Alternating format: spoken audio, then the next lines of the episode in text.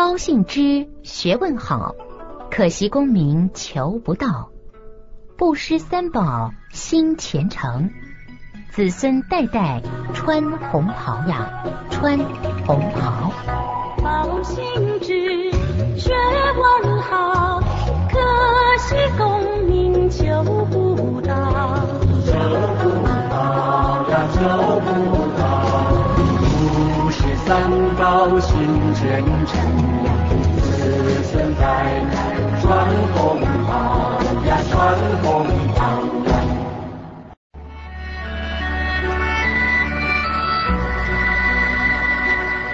浙江省嘉善县有个名叫知立的人，他的父亲在县衙中的刑房当书办。有一个囚犯因为被人冤枉陷害，判了死罪。知书办很可怜他，想要替他向上面的长官求情，宽免他的死罪。那个囚犯晓得蜘蛛犯的好意之后，就告诉他的妻子说：“职工的好意，我觉得很惭愧。”恐怕没有法子报答了。明天请他到乡下来，你就嫁给他吧，这样他或许会感念这份情分，那么我就可能有活命的机会了。他的妻子听了之后悲伤不已，但又没有别的办法，只好边哭边答应了。到了第二天，支书办到了乡下，囚犯的妻子就亲自招待支书办喝酒。并且还把她丈夫的意思完完全全的告诉了支书办，但是支书办不愿意这样做。不过他还是尽了全力替这个囚犯把案子平反。后来囚犯出狱，夫妻两人就一起到支书办家里叩头拜谢。支大人，像您这样厚德正直的人，在现今的社会里实在是少有。我知道您到现在还没有儿子，而我有一个女儿，愿意送给您做扫地的小妾，这在情理上是可以说得通的。支书办听了他的话，就预备了聘礼，把这个囚犯的女儿迎娶回家。后来生了一个儿子，取名知立，才二十岁就中了举人的钱茅，官做到翰林院的书记。后来知立的儿子知高，知高的儿子知禄。都被保荐担任州学县里的教官，而知禄的儿子知大伦也考中了进士。知书办行房吏，公文之中好修行，平反冤义救死囚，大慈大悲菩萨心。办那新房里呀。之中好修行呀，平凡人语，就是求呀大慈大悲。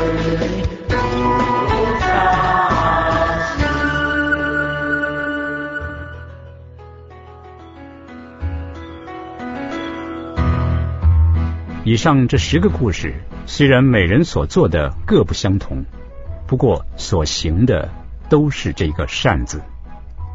如果要再更精细的加以分类来说，那么做善事可分为十六种：有真的，有假的，有直的，有曲的，有阴的，有阳的，有是的，有不是的，有偏的，有正的，有一半的，有圆满的。有大的，有小的，有难的，有易的。这每一种都各有各的道理，都应该仔细的辨别清楚。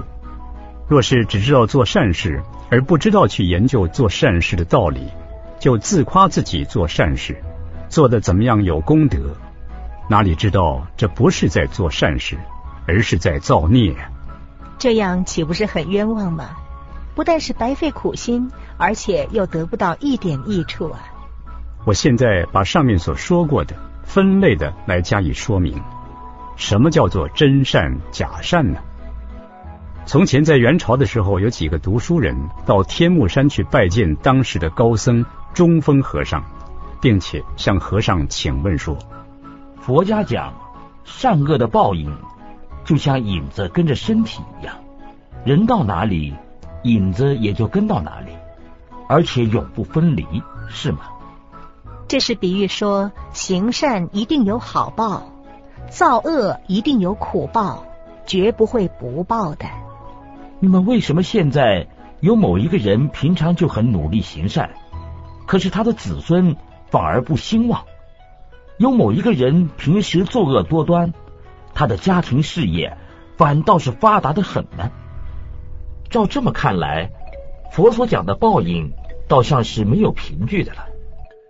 中风和尚回答说：“平常人常被世俗的见解所蒙蔽，这颗灵明的心没有洗除干净，因此法眼没有开，所以会把真的善行反认为是恶的，真的恶行反当它是善的，这是常有的事情。而这些人看错了，还不怨自己颠倒了是非。”反而抱怨上天的报应错了的，善就是善，恶就是恶，善恶怎么会弄得相反呢？那你们说说看，你们认为什么是善，什么是恶？骂人、打人是恶，恭敬人、用礼貌待人是善。你说的不一定是对哦，贪财要钱是恶。不贪财，清清白白守正道是善。你说的也不一定是对哦。于是那些读书人就再把个人平时所看到的种种善恶的行为都讲出来。但是中风和尚都回答说：“不一定全对哦。”哦，那么请问师傅，究竟怎样才是善？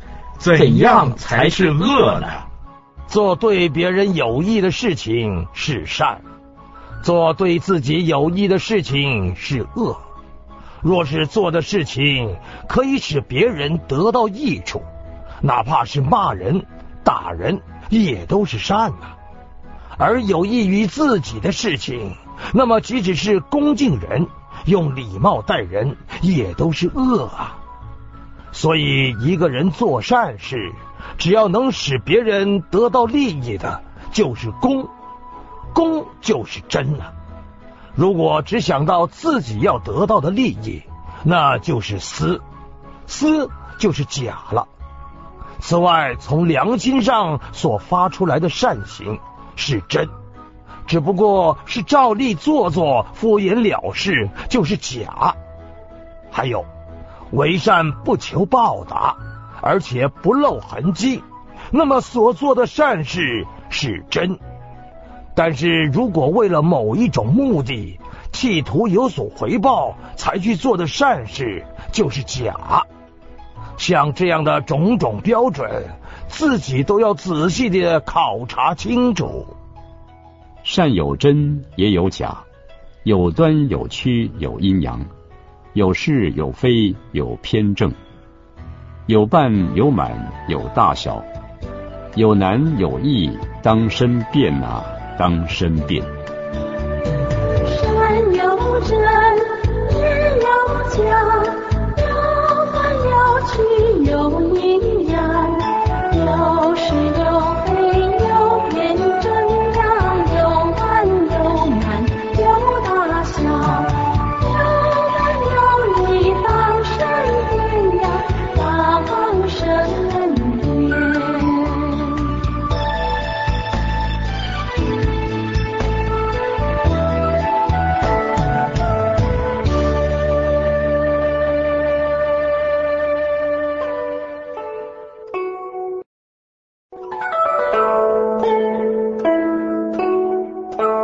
怎样叫做端曲呢？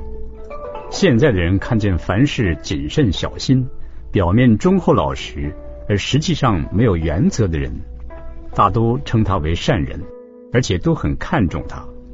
然而古时的圣贤却是宁愿欣赏志气高、奋发向前的人，或者是安分守己、不肯乱来的人，因为这种人才有担当、有作为，可以教导他，使他上进。至于那些看起来谨慎小心却是无用的好人，虽然在乡里大家都喜欢他，但是因为这种人的个性软弱，容易随波逐流，缺乏道德勇气，所以圣人才说这种人是伤害道德的贼。这样看来，世俗人所了解的善恶观念，很明显的和圣人所说的相反了。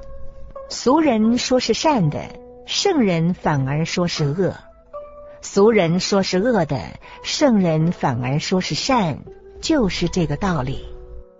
从这个观念推广到各种不同的事情来说，俗人所喜欢的，或者是不喜欢的，完全不同于圣人所说的善恶。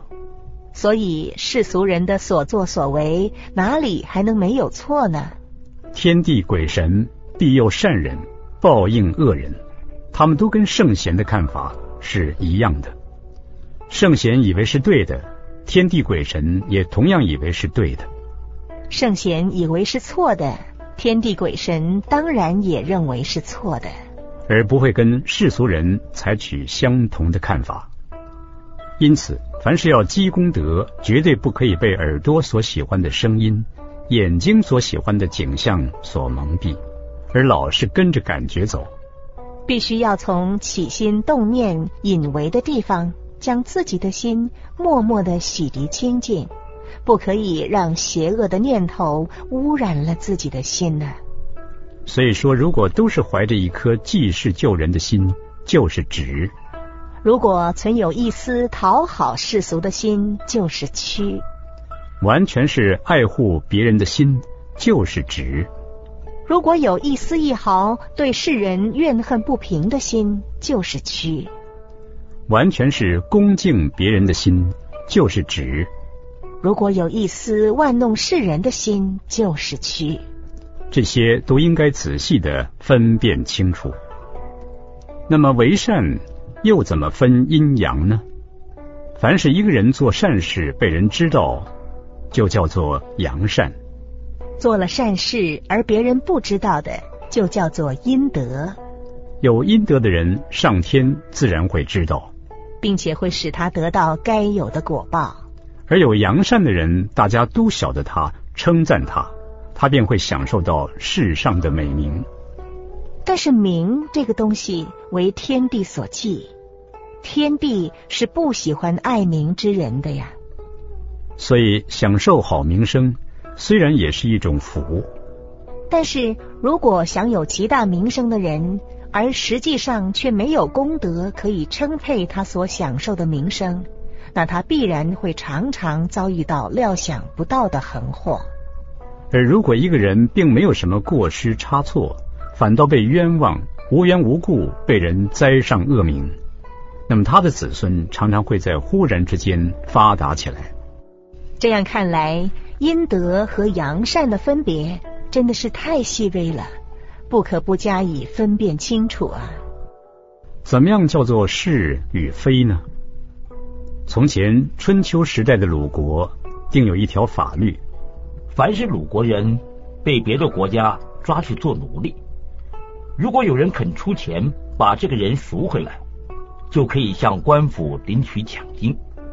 孔子的学生子贡很有钱，虽然他也替人赎回被抓去的人，不过子贡却不肯接受鲁国的赏金。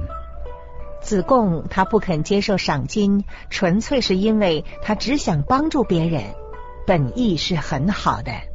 但是孔子听到之后，很不高兴的说：“这件事情子贡做错了。凡是圣贤，无论做什么事情，都是要做了以后能够改变社会不良的风俗，建立良好的道德秩序，来教训引导百姓做好人，如此才可以去做，而不是单单为了自己觉得畅快、称心就去做的。现在鲁国富有的人少，穷苦的人多。若是受了赏金，就算是贪财的话，那么不肯接受贪财之名的人和钱不多的人，就不肯去赎人了。一定要很有钱的人才会去赎人。如果是这样的话，那么恐怕从此以后，就不会再有人向诸侯去赎人了。另外一个例子是，孔子的学生子路看到一个人不小心掉到水里，把他救了上来。那个人就送了一头牛来答谢子路，子路很坦然的接受了。孔子知道以后，很欣慰的说：“从今以后，鲁国就会有很多人自动到深水大河中去救人了。”这两件事情，如果用世俗的眼光来看，子贡不接受赏金是好的，而子路接受赠牛就不怎么好了。孔子反而称赞子路，而责备子贡。照这样子看来，我们就该知道。一个人做善事，不能只看眼前的效果，而是要讲究是不是会产生流传下去的弊端；不能只论一时的影响，而是要讲究长远的是非；不能只论个人的得失，而是要讲究他对天下大众的影响。现在所为虽然是善，但是如果流传下去，却对人有害。那就虽然像是善，而实在还不是善。现在所做的虽然不是善，但是如果流传下去，却能够帮助人，那就虽然像不善，而实在却是善。然而，这只不过是拿一件事情来讨论罢了。说到其他种种，还有很多。例如，一个人做应该做的事情，叫做义。但是有的时候做该做的事也会做错，做了倒反而坏事。譬如对一个坏人，我们可以不必宽放他；但有人宽放他，这事情不能说不是义。但是宽放了这个坏人，反而使他的胆子更大，坏事做得更多。不但自己犯了罪，结果还造成他人的伤害。若是如此，倒不如不要宽放他。给他一点教训，使他以后不再犯罪的好。不宽放他是非义，使这个人不再犯罪是义，这就叫做非义之义。礼貌是人人应该有的，但是要有分寸。用礼貌对待人是礼，但若是过分，反而会使人骄傲起来，就成为非礼了。这就叫做非礼之礼。信用虽然很重要，但是也要看状况而定。譬如顾全小的信用是信，但为了要顾全小信，却误了大事，反而使得大信不能顾全，那就变成非信了。这就叫做非信之信。爱人本来是慈，但是如果因为过分的慈爱，反而使人胆子变大，闯出了大祸。那就变成不辞了，这就叫做非辞之辞。像这些问题都应该仔细的加以判断，分别清楚。什么叫做偏正呢？明朝的宰相吕文义公辞掉了宰相的官位，回到了家乡，因为他做官清廉公正，全国的人都敬佩他。就像是群山拱卫着泰山，众星环绕着北斗星一样。偏偏有一个乡下人在喝醉酒之后，大声的辱骂吕公，但是吕公并没有因此而生气，反而向自己的仆人说：“这个人喝酒喝醉了，不要跟他计较。”仆人就把门关起来，不理会他。这样过了一年，这个人犯了死罪。进了监狱，吕公因此非常懊悔的说：“唉，我错了。若是当时与他计较，将他送到官府治罪，就可以借着小惩罚而收到大警戒的效果。近日他也就不至于犯下死罪了。我当时只想心存厚道，所以就轻易的放过他。”哪知道，却反而养成他天不怕地不怕，像亡命之徒一样的恶性。他以为骂宰相都没什么大不了，所以胆子越来越大，以至于犯下了死罪，送了性命。这就是存善心反倒做了恶事的一个例子。